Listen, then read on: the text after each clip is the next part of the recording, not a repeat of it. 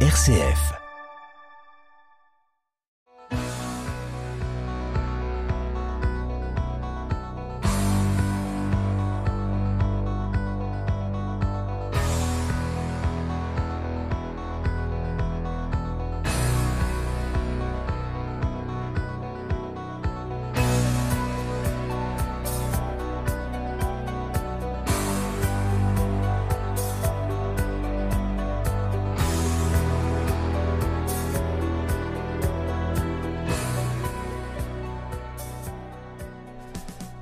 Bonsoir à toutes, bonsoir à tous. À quel bonheur de vous retrouver comme chaque semaine pour En effet pour s'entendre, votre rendez-vous magazine du mardi soir à 19h15 et du samedi suivant à 18h15. En effet pour s'entendre, l'émission qui est à l'écoute de toutes les actualités sans être sourde à leur caractère parfois dérisoire.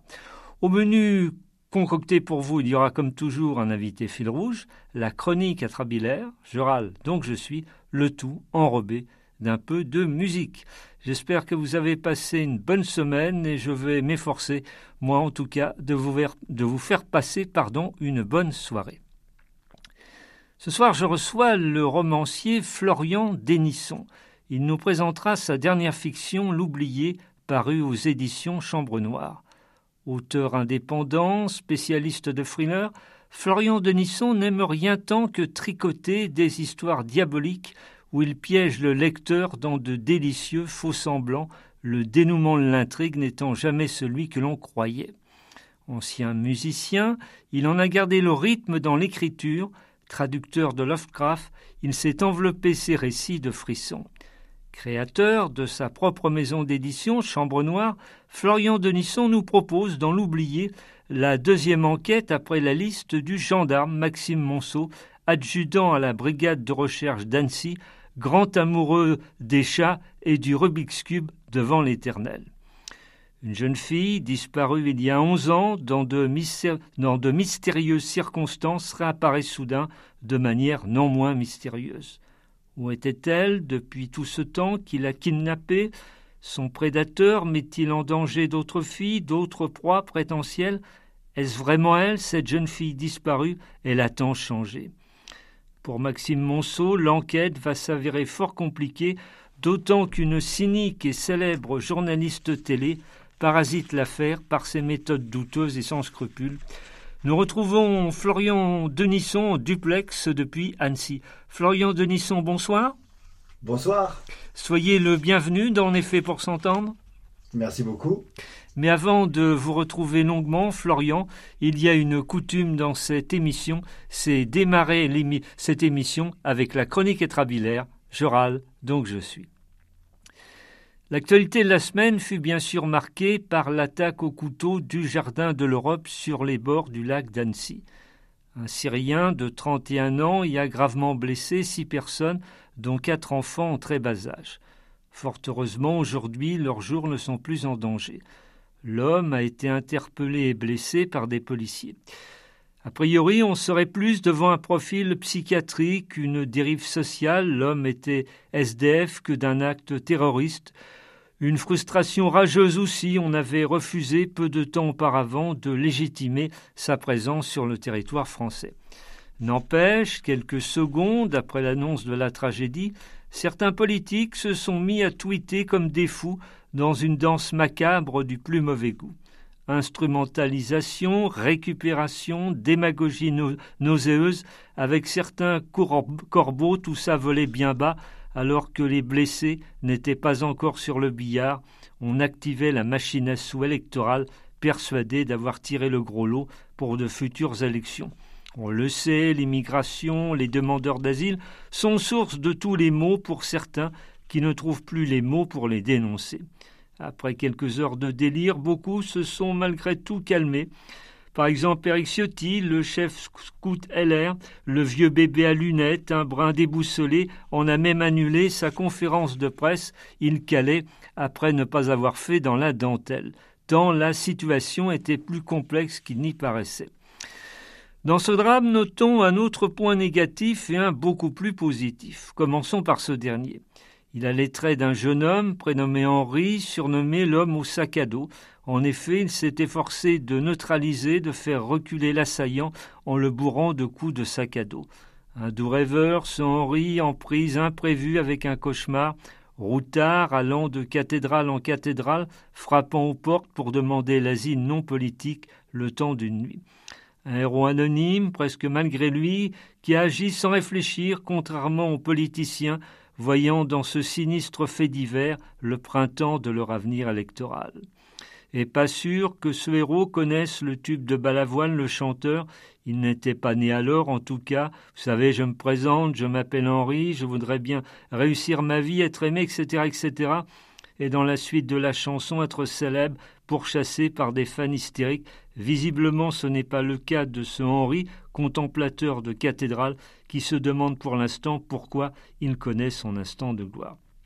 Parlons maintenant du côté négatif, très très négatif. Ça fait, un peu vieux crouton, vous me direz, mais ça ne mange pas de pain. Je pose la question haut et fort, dans quelle époque vivons-nous donc? Un anonyme, c'est mieux s'il le reste, lui, un témoin a en effet filmé toute la scène homicide avec son portable dans les moindres détails. À la limite, on aurait préféré le voir s'enfuir, avoir peur, plutôt que de filmer avec complaisance l'horrible scène sans avoir l'idée de prévenir les secours ou d'intervenir. Non, priorité à l'image, souriez, vous êtes filmé, même si vous êtes en train de mourir. Les séquences vidéo de l'agression ont très vite sur les réseaux sociaux, aussi coupables que le paparazzi mortifère. On marche sur la tête, beaucoup d'internautes mériteraient d'être internés, le fou se tape sur la tête pour dire c'est bon quand ça s'arrête, le net, marteau, ne sent plus les douleurs d'autrui, anesthésié par son voyeurisme malsain. Face à ces vidéo-killers, le secrétaire d'État chargé du numérique, Jean-Noël Barrot, l'a d'ailleurs rappelé, la diffusion de vidéos d'actes violents est strictement interdite en France, punie par la loi. À l'ère des selfies, il y a bien longtemps qu'on ne lance plus à quelqu'un dont la tête ne nous revient pas Tu veux ma photo? On l'apprend d'office, on verra bien ce qu'on en fera plus tard. On préfère s'enfoncer dans les clichés, et si la photo est encore bonne, comme le chantait Barbara, on la fructifiera aux surenchères médiatiques. Une affaire, somme toute, au goût acide, tel un citron pas mûr vous prenant le melon. Justement, dans la métaphore fruitière, parlons d'Orange, la ville du Vaucluse, même si le verre est dans le fruit depuis que la cité vauclusienne est tenue depuis 1995 par l'extrême droite et la famille Bompard. Ainsi, l'autre week-end, en ce début de juin, on y célébrait le porc, l'animal, pas le prédateur sexuel. Une vraie fête au village avec cette manifestation intitulée, excusez du peu, la Java du cochon, première édition du genre. On idolâtrait de manière spectaculaire le dit cochon en lui offrant une place de choix au balcon de l'hôtel de ville. Sur le balcon, donc, trônaient trois statues de cochons ce week-end, un bleu, une bleue, une blanche et une rouge, l'hôtel de ville transformé en buffet campagnard. Bleu, blanc, rouge, oui, comme le drapeau national, le summum du bon goût, tout dans la nuance et la délicatesse, quoi. Bref, la France où l'on tue le cochon avec des idées aussi bio que du jambonneau périmé, le boudin noir remplaçant les chemises noires, Dommage que Peggy la cochonne du Muppet oui je sais, les moins de quarante ans ne connaissent pas, n'ait pas été convoquée, affichant ses rayettes au balcon au goût de Madeleine Nostalgie. Pauvre cochon, utilisé à toutes les sauces, même par la tambouille politica. Désormais, orange égale cochon, curieux et incongru raccourci, à quand les invités d'honneur de la ville à ce festival du port, Dominique Strauss-Kahn, Gérard Depardieu et Patrick Poivre d'Arvor. Cochon qui sont dédits n'a pas sa place dans ce régime comme j'aime, version Bompard entre deux bobards. Terminons cette chronique atrabilaire avec ce projet de loi proposé par le gouvernement et concernant les minima sociaux, notamment les bénéficiaires du RSA. On le sait, quelle que soit la tendance politique du moment, ces salauds d'assister sont accusés de couler l'économie, le quoi qu'il en coûte, à une autre résonance chez eux. Du coup, si le projet passe, on va exiger bientôt environ 15 heures de travaux d'intérêt général pour les bénéficiaires du RSA, plus que pour un voleur de sac de grand-mère ou un caïd qui vend la drogue à un enfant de 11 ans. Ah, il ne fait pas bon être hors sol, même si on n'est pas inquiété par le parquet, sur le bord de la route, n'envisager l'escalade de la réussite qu'avec un vélo rouillé, le TGV étant trop cher. En outre, les titulaires du RSA auront l'obligation de s'inscrire à Pôle emploi, ce qui n'était pas le cas ah, jusqu'ici. De nouveau, on stigmatise une partie de la population pour flatter, donner du grain à moudre à la France qui se lève tôt, formule sarkozienne, qui en son temps eut son petit succès, un tube pour les coller du plein emploi. La main supposée tendue exige un effort à la force du poignet, même si les coupables potentiels ne seront pas demain compétitifs pour un job. Un vœu pieux pour celles et ceux que l'on croit au pieux 24 heures sur 24. L'important est l'effet d'annonce. Rassurez-vous, bonnes gens, tous les pédophiles iront en prison et les sans-emploi, courbant enfin les chines, rentreront dans le rang. C'est eux qui vivent grâce à vos impôts, gare à eux. À quand le retour de la question moyenâgeuse et de la peine de mort pour les bénéficiaires du RSA Passez votre chemin, vous faites honte à la nation. Nous, adeptes des maxima radiophoniques, sans le moindre contrôle, on ne peut que s'exclamer une fois de plus, on est fait pour s'entendre.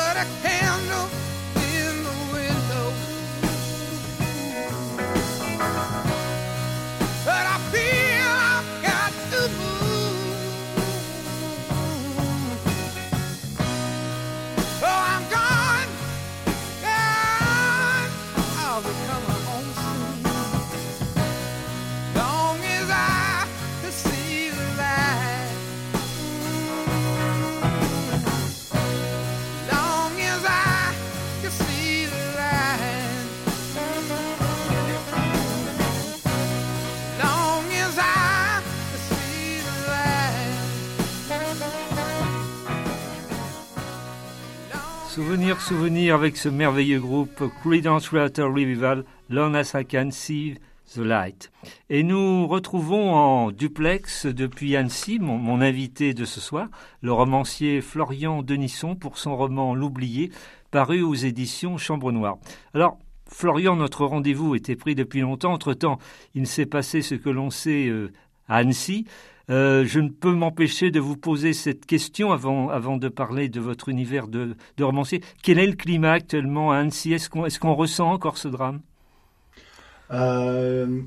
Oui, écoutez, euh, je peux je peux pas parler pour toute la population anécienne, mais euh, euh, je crois qu'on a eu un gros moment de soulagement quand on a eu des, des, bonnes nouvelles entre guillemets hein, de, de, de, ces enfants.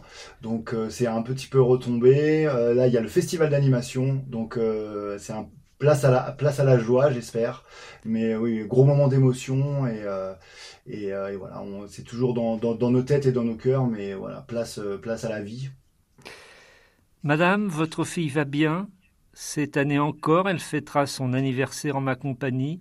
Ayez une pensée pour elle, car vous, ne la reverrez jamais. Chaque année, la mère de Victoria Savini, disparue à 15 ans il y a 11 ans dans des conditions mystérieuses, reçoit cette lettre anonyme de la même écriture à l'approche de l'anniversaire de sa fille. Et puis soudain, Victoria réapparaît. Dans quelles circonstances? Eh bien, sans trop euh, dévoiler, hein, évidemment. Oui, bien sûr. euh, eh bien, elle, elle, réapparaît euh, au bord de la route, elle fait de, de, de l'autostop et euh, elle tombe sur, sur un peu la mauvaise personne qui essaye malheureusement de la draguer un peu trop fortement. Et il se trouve qu'elle a un accident de voiture en voulant, elle lui jette un café bouillant au visage euh, à, ce, à ce chauffeur. Et, euh, et c'est donc euh, la gendarmerie qui, qui, qui vient récupérer les, deux, les deux passagers, les deux, la passagère et le conducteur qui sont toujours vivants. Et là, quand elle doit décliner son identité, c'est vraiment la stupéfaction euh, euh, chez les gendarmes, puisqu'ils se rappellent de cette, euh, de cette histoire, de cette disparition qui avait vraiment fait chou blanc de leur côté, puisqu'on n'avait jamais retrouvé la fameuse Victoria. L'action se passe justement à Annecy et nous retrouvons l'adjudant Maxime Monson, Monceau, officiant à la brigade de recherche de cette ville où il, est, où il est adjudant-chef. C'est la, c'est la deuxième fois qu'il est le, le personnage central d'un de vos romans. Tout à fait, c'est donc une série euh, ce qu'on appelle une série bouclée, euh, c'est-à-dire qu'on peut euh, a priori lire les tomes dans, dans l'ordre qu'on veut, c'est toujours mieux dans le, dans, dans le bon ordre. Et à ce propos, je viens de terminer il y a quelques jours le troisième volet.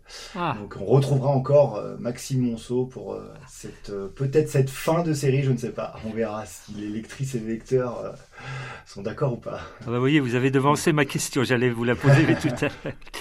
Euh, donc l'adjudant Monceau est chargé de, de cette affaire. Effectivement, il, s'en souvient, ça l'a profondément marqué. Il était alors jeune gendarme. Maxime a, un secret, une faille liée à l'enfance d'ailleurs. D'ailleurs, il consulte une psy. Tout à fait. Et euh, pareil, je sais plus ce que j'ai le droit de dire ou pas pour pas gâcher le suspense. Mais non, c'est dans le premier volet, on, le sait dans la liste. On sait qu'il a vécu euh, pendant son enfance dans une, euh, dans une secte, une espèce de communauté euh, un peu étrange, dont on va apprendre tout au long des tomes, justement, les, coulisses.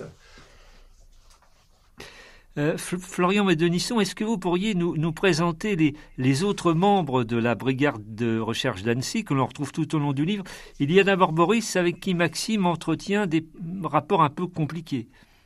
Oui, tout à fait, puisque c'est vraiment un peu les, deux opposés. Euh, Maxime est plutôt euh, un électron libre, alors que Boris, euh, qui essaye de vraiment faire respecter l'ordre, le code de, procédure, il n'accepte pas du tout cette espèce de, binôme qu'on lui impose. avec en lui mettant Maxime dans les pattes, qui justement voit un psy, est assez colérique et a des méthodes un petit peu étranges.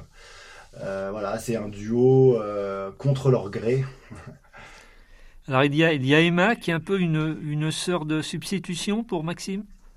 Exactement, meilleure amie, euh, sœur de substitution, qui, qui, qui, temporise un, peu les ardeurs de Maxime, qui est toujours là un peu pour, pour, pour un bon mot, pour, pour faire un peu d'humour, et surtout qui c'est un peu la seule qui, le, qui, qui accepte un peu ce caractère un petit peu glacial, parce qu'elle arrive à lire au plus profond de lui, je pense. Donc elle, elle, accepte ses côtés un petit peu rudes.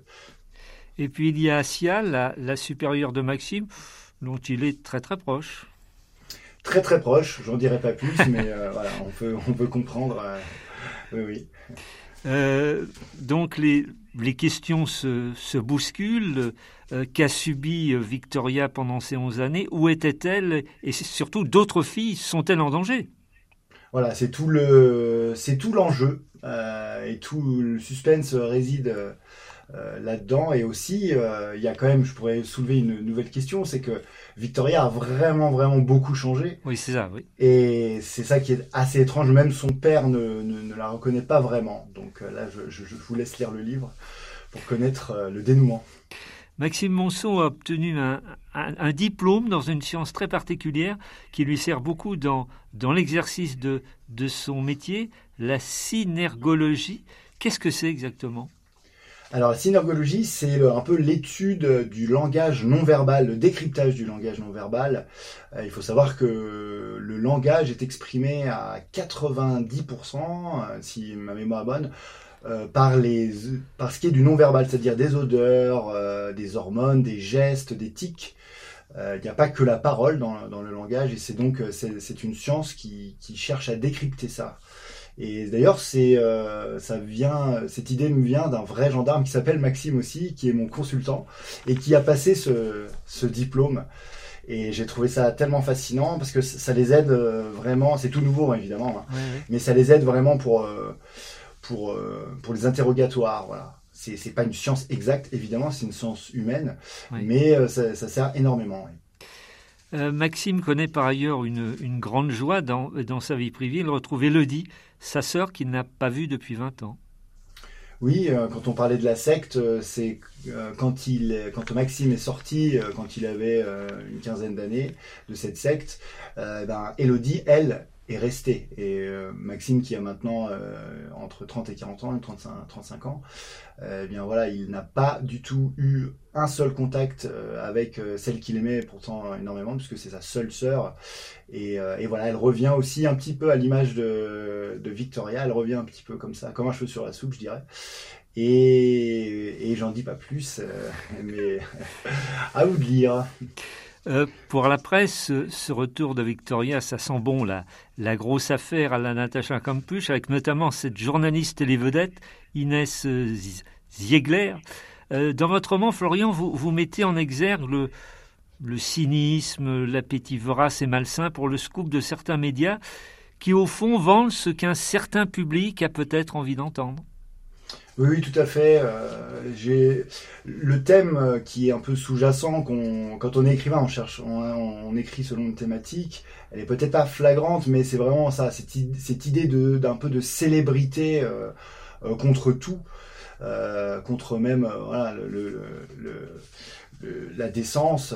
Et, euh, et, quand vous parlez de Natacha Campos, c'est très drôle parce que c'est et quand c'est après avoir lu euh, son livre que j'ai eu ah. euh, cette idée d'écrire ce roman. Donc il y, a y a, pas mal de parallèles parce que bah, elle aussi, elle a été tristement célèbre en, en étant huit ans en captivité, en en sortant et en écrivant un livre là-dessus. Et voilà, ça m'a fait réfléchir parce que parce que oui, malheureusement et vous l'avez très bien dit dans votre chronique, euh, d'ailleurs, voilà, les médias cherchent, euh, plus euh, les, clics, les vues que, la véritable information, peut-être. D'ailleurs, on va, on, va très loin dans la manipulation médiatique, car cette fameuse Inès Zegler, pour protéger son fonds de commerce, engage un avocat en renom pour défendre Victoria et paye le loyer de son appartement où elle vit recluse. Oui, oui, exactement. Et je suis quasiment certain que ce genre de pratique euh, doit exister, puisque notamment, je sais que les avocats euh, qui, qui font des, qui, qui exécutent euh, des travaux pro bono savent que derrière, sur une grosse affaire, ils vont pouvoir vendre du droit à l'image, des, des livres, donc et donc ils peuvent prendre en charge pas mal de choses, juste parce que derrière il y a une retombée médiatique. Et cerise sur le gâteau, on ne dira pas qui, mais la journaliste a un indique dans la gendarmerie. Oui, c'est euh, tout, c'est la taupe, voilà. c'est pareil. À vous de, à vous de faire votre pronostic et, de savoir qui est la taupe dans le, dans, dans la gendarmerie.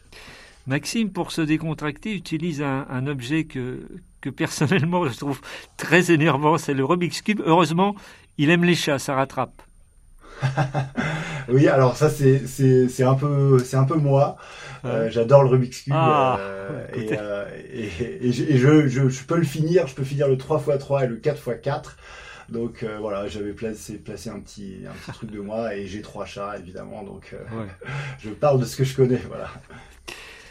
Victoria avoue avoir été violée régulièrement par son bourreau. Une course contre la montre dès lors est, est engagée donc pour, pour sauver d'éventuelles autres victimes. effectivement, on, se demande si c'est bien Victoria, comme vous le disiez à l'instant, tant elle a changé plus physiquement, on décortique les lettres anonymes envoyées à la mère, on va, on va s'apercevoir aussi qu'avant son enlèvement, Victoria euh, avait une double vie pour échapper à l'obscurantisme religieux de ses parents, ce qui lui fait un point commun avec Maxime d'ailleurs. Exactement, c'est euh, très bien dit puisque c'est aussi le parallèle que je voulais que je voulais faire. Il y a euh, il y a aussi les, les sectes qui sont vraiment on va dire marginales et il y a aussi bah, plus ou moins le voilà comme vous disiez un obscurantisme un peu religieux qui serait plus euh, dans le dans le devant de la scène mais qui existe bel et bien et, et qui qui l'enferme qui enferme aussi Victoria comme comme si elle était dans une secte. Florian, il s'agit d'un roman à suspense, truffé de, rebondissements. Il m'est donc difficile d'en dire beaucoup plus. Je dirais simplement qu'il y a un, double coup de théâtre à, une, à peu près, je ne sais plus, une cinquantaine de pages de la fin. On croit avoir la solution de l'intrigue, et en fait, on le découvre plus tard, la vérité est beaucoup, beaucoup, plus complexe. Bref, c'est délicieusement diabolique. Euh, pour, un auteur de, pour un auteur de romans policiers comme vous, là, la chute, ce qu'on appelle le twist aujourd'hui, c'est primordial, non? Oui, c'est très très important. Euh, je me creuse la tête euh, à longueur de journée pour étonner les lectrices et les lecteurs. Mais c'est vrai que je pense que j'ai aussi appris de, ce, gimmick un petit peu du twist à tout prix parce que j'ai voilà, j'ai essayé vraiment de, travailler mes personnages parce que c'est aussi eux euh, euh, qui emmènent les lectrices et les lecteurs. Alors, le twist, c'est un petit peu la cerise sur le gâteau. Bien sûr, c'est ce qui, moi, me, me, motive, mais, mais derrière, il y a vraiment une, une construction euh, de, avec les personnages. Et quand on a les deux, bah, c'est un, un, un beau roman. Euh, vous êtes vous-même né à Annecy, en, Haute-Savoie, d'où nous vous avons aujourd'hui. C'est important pour vous de, situer votre récit sur, euh, sur votre terre natale? Oui, euh, c'est important parce que c'est vraiment ici que, je suis inspiré. je suis même revenu après 15 ans à Paris. je suis revenu sur, ma terre natale et je sens vraiment qu'il y a quelque chose d'inspirant et euh, c'est là vraiment que j'ai pris toutes mes envies quand j'étais quand, j'étais enfant de, mystère avec le lac, les montagnes. Il y a vraiment quelque chose d'assez magique, euh, d'assez mystérieux hein, au final. Et, euh, et, oui, oui, c'était important pour moi de, de placer ce, ce décor dans, dans, dans, ce, dans ce roman. D'où vous vient cette, cette envie de, de faire frissonner les lecteurs, ce, ce goût pour les intrigues policières? Alors très simplement, ma mère m'a acheté le crime de l'Orient Express euh, ah. quand je devais avoir 8 euh, ou 9 ans. Et je me suis dit, d'accord, c'est exactement ça que je veux euh, déjà lire tout le temps, tout le temps sans m'arrêter. Et quand j'ai commencé à prendre ma première plume, je me suis dit que c'est ce que je voulais recréer comme, comme sentiment chez les lectrices et les lecteurs. Donc forcément, je me suis tourné vers le roman policier, le thriller.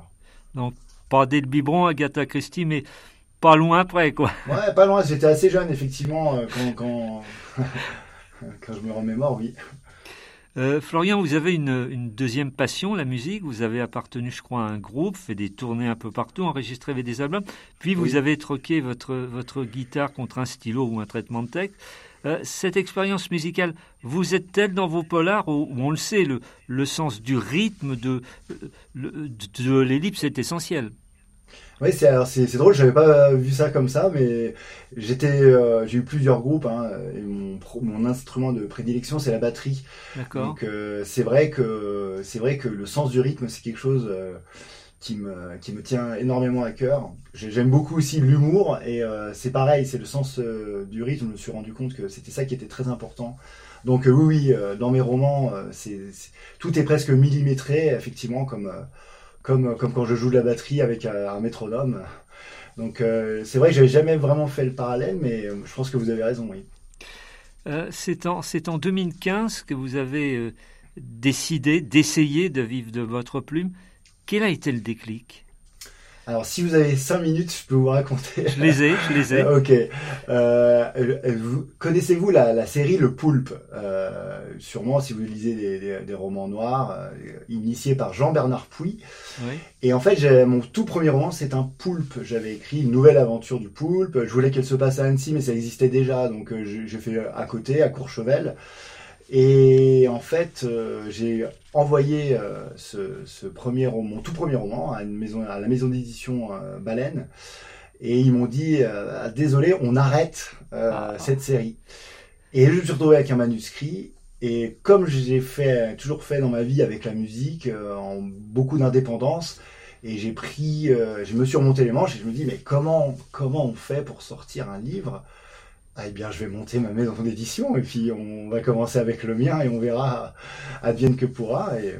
Et, voilà, aujourd'hui, euh, presque huit ans après, euh, euh, on en est là et je suis très content du parcours. Mais voilà, ça a commencé vraiment comme ça, une espèce de, refus ou d'erreur. voilà. Ça n'a pas été trop compliqué, trop parcours de combattant de, de monter Chambre Noire? Euh, non, euh, vraiment, je ferais parler avec la musique. Moi, je me suis toujours mis un petit peu en danger, euh, donc j'ai toujours plongé la tête la première dans tout ce que je faisais. Donc, euh, c'était, j'étais en, même si j'étais en terrain inconnu, c'était la démarche était connue, donc voilà, j'ai foncé vraiment tout droit et et, et je me suis pas pris de mur pour l'instant, donc tout va bien. Dans cette maison d'édition, vous accueillez d'autres auteurs ou, ou, vous ne publiez, ou vous, pardon, vous ne publiez que vos livres? Non, non, euh, maintenant on commence à avoir plus d'une dizaine d'auteurs, euh, des étrangers, des gros noms, et euh, des Françaises et des Français. Donc, non, ça a commencé avec, avec mes romans à moi, et puis tout de suite, je suis allé chercher, je suis allé chercher du monde. vous avez traduit de l'anglais cinq romans de, de l'œuvre du génial Lovecraft. Lovecraft. Vous êtes-il inspiré dans, dans son style ou sa construction d'histoire? Oui, c'est vrai que euh, avec Agatha Christie, euh, quelques années après, je me suis vraiment plongé dans, Lovecraft.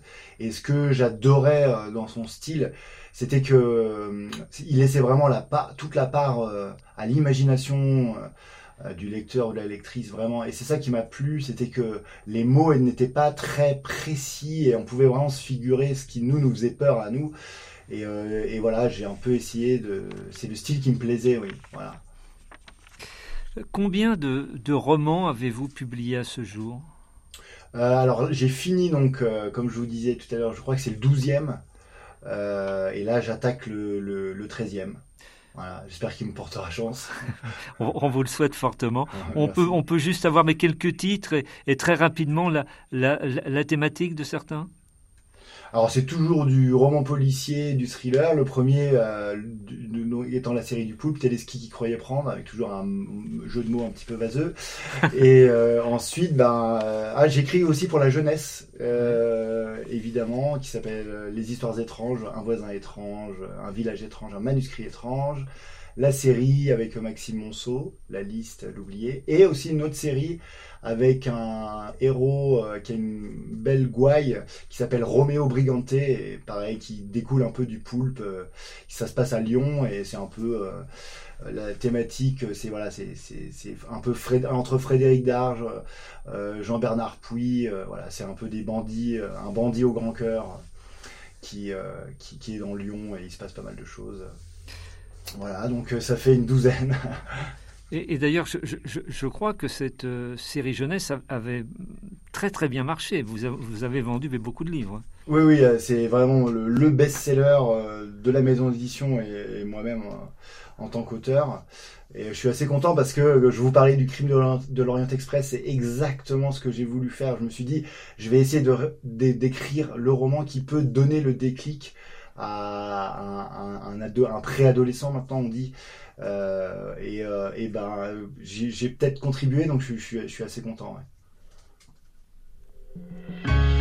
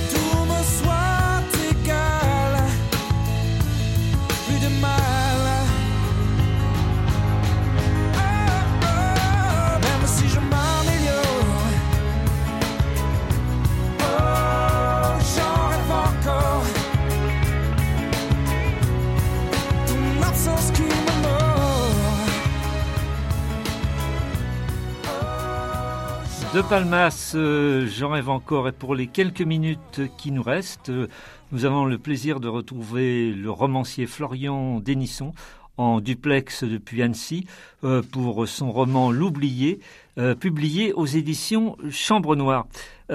Florian Denisson, j'aime bien connaître les, méthodes de travail des, des auteurs que je reçois, alors je me lance. Vous écrivez tous les jours, vous êtes plutôt du matin ou du soir? Oui, j'écris, j'essaye d'écrire tous les jours, mais euh, le matin, je me lève euh, assez tôt euh, et à 7 heures pile, je suis en train de, je suis en train d'écrire. Est-ce que vous vous imposez un, nombre de pages ou un nombre d'heures? Un nombre d'heures et ça, se traduit souvent par un nombre de mots. Hein. c'est comme ça que je, que, je calcule. Mais oui, c'est jusqu'à midi et demi exactement. Et après, je suis en général lessivé. Et vous fonctionnez avec un plan vous êtes totalement en roue libre alors, vous, je ne sais pas si vous connaissez les architectes ou les jardiniers. Euh, moi, je suis un architecte pur et dur. Je passe des, jours et des jours à, fomenter un plan euh, et, à le respecter autant que je peux. Donc, oui. Mais est-ce que parfois, euh, ce plan, bah, vous vous en éloignez parce que des fois, on ne maîtrise pas toujours l'écriture. Il y a quand même des surprises évidemment, c'est ça qui est génial dans l'écriture, c'est que parfois on devient jardinier, on est un peu embarqué euh, avec, c'est souvent avec les actions des personnages. Et quand c'est bien et qu'on aime bien la scène, on, se dit euh, ok, on, laisse ça et on va on va voir comment on peut changer le plan pour euh, pour retomber sur nos pattes. je crois que vous appréciez beaucoup trois auteurs de, de thrillers dont on vous souhaite d'ailleurs les, les, mêmes chiffres de vente. Franck Tillier, Bernard Minier, Jean-Christophe Granger, ce sont, vraiment des références pour vous? Oui, bien sûr. C'est vrai que j'aimerais bien avoir les mêmes chiffres de vente. Oui, oui, c'est des références parce que parce que souvent le, polar et le thriller est euh, anglo-saxon. moi, moi c'est un peu, j'ai un peu fait mes classes aussi avec ça, et ça fait vraiment plaisir, voilà, d'avoir des, des Tillier qui sont constants. oui, oui, en France, c'est assez plaisant. Comme le veut la, formule de cette émission, quand j'en ai le temps, c'est pas toujours le cas. Est-ce que quels ont été pour vous les, les faits les les plus marquants de, de, ces derniers jours et dans l'actualité, ce qui, ce qui vous a agacé, révolté, navré, et à l'inverse, ce qui vous a enthousiasmé, ému, réconforté? Bah, évidemment, on pense à l'attaque au couteau à Annecy. Hein. Euh, après, euh, c'est vrai que je suis assez sensible, euh, donc j'essaye un peu de couper malheureusement les, les, infos parce que vraiment le monde tourne vraiment pas très rond en ce moment. Donc euh, je pourrais pas vous dire ce qui, ce qui m'agace à part euh, tout, ce, que, ce, que, ce que je vois. Euh, et euh, je sais pas si... oui, j'essaie un peu de me protéger. Quoi. Donc dans un du positif... dans l'actualité, ça, vous me demandez quelque chose de positif dans l'actualité que, que j'aurais vu. Euh, eh bien, honnêtement, je vais vous dire que, alors je fais pas de politique, hein, mais quand je vois que le, peuple français se, mobilise toujours quand même euh, après des mois et des mois pour par exemple cette réforme des retraites, j'ai quand même toujours un peu d'espoir parce que je vois que bah, la lutte euh, la, lutte n'est pas finie et, quand on sait serrer les coudes, même si ça rapetisse petit à petit euh, toutes les semaines et tous les week-ends, bah, voilà, ça me donne toujours un peu d'espoir. L'horloge a, rendu son verdict impitoyable. En effet, pour s'entendre, va, va tirer sa révérence pour ce soir.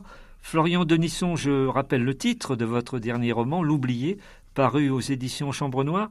Question rituelle à chaque invité. Est-ce que vous voudriez ajouter quelque chose que mes questions n'auraient pas évoqué euh, non, par contre, je veux juste vous féliciter pour votre chronique qui était excellente et j'ai ah. adoré le morceau de CCR, comme on dit, parce que c'est vraiment euh, des morceaux de, de mon enfance et c'est ce qui m'a donné aussi un peu envie de faire de la musique. Donc, euh, bravo, j'ai passé une très bonne, une très bonne heure avec vous. Ah, merci, Florian, c'est très sympa.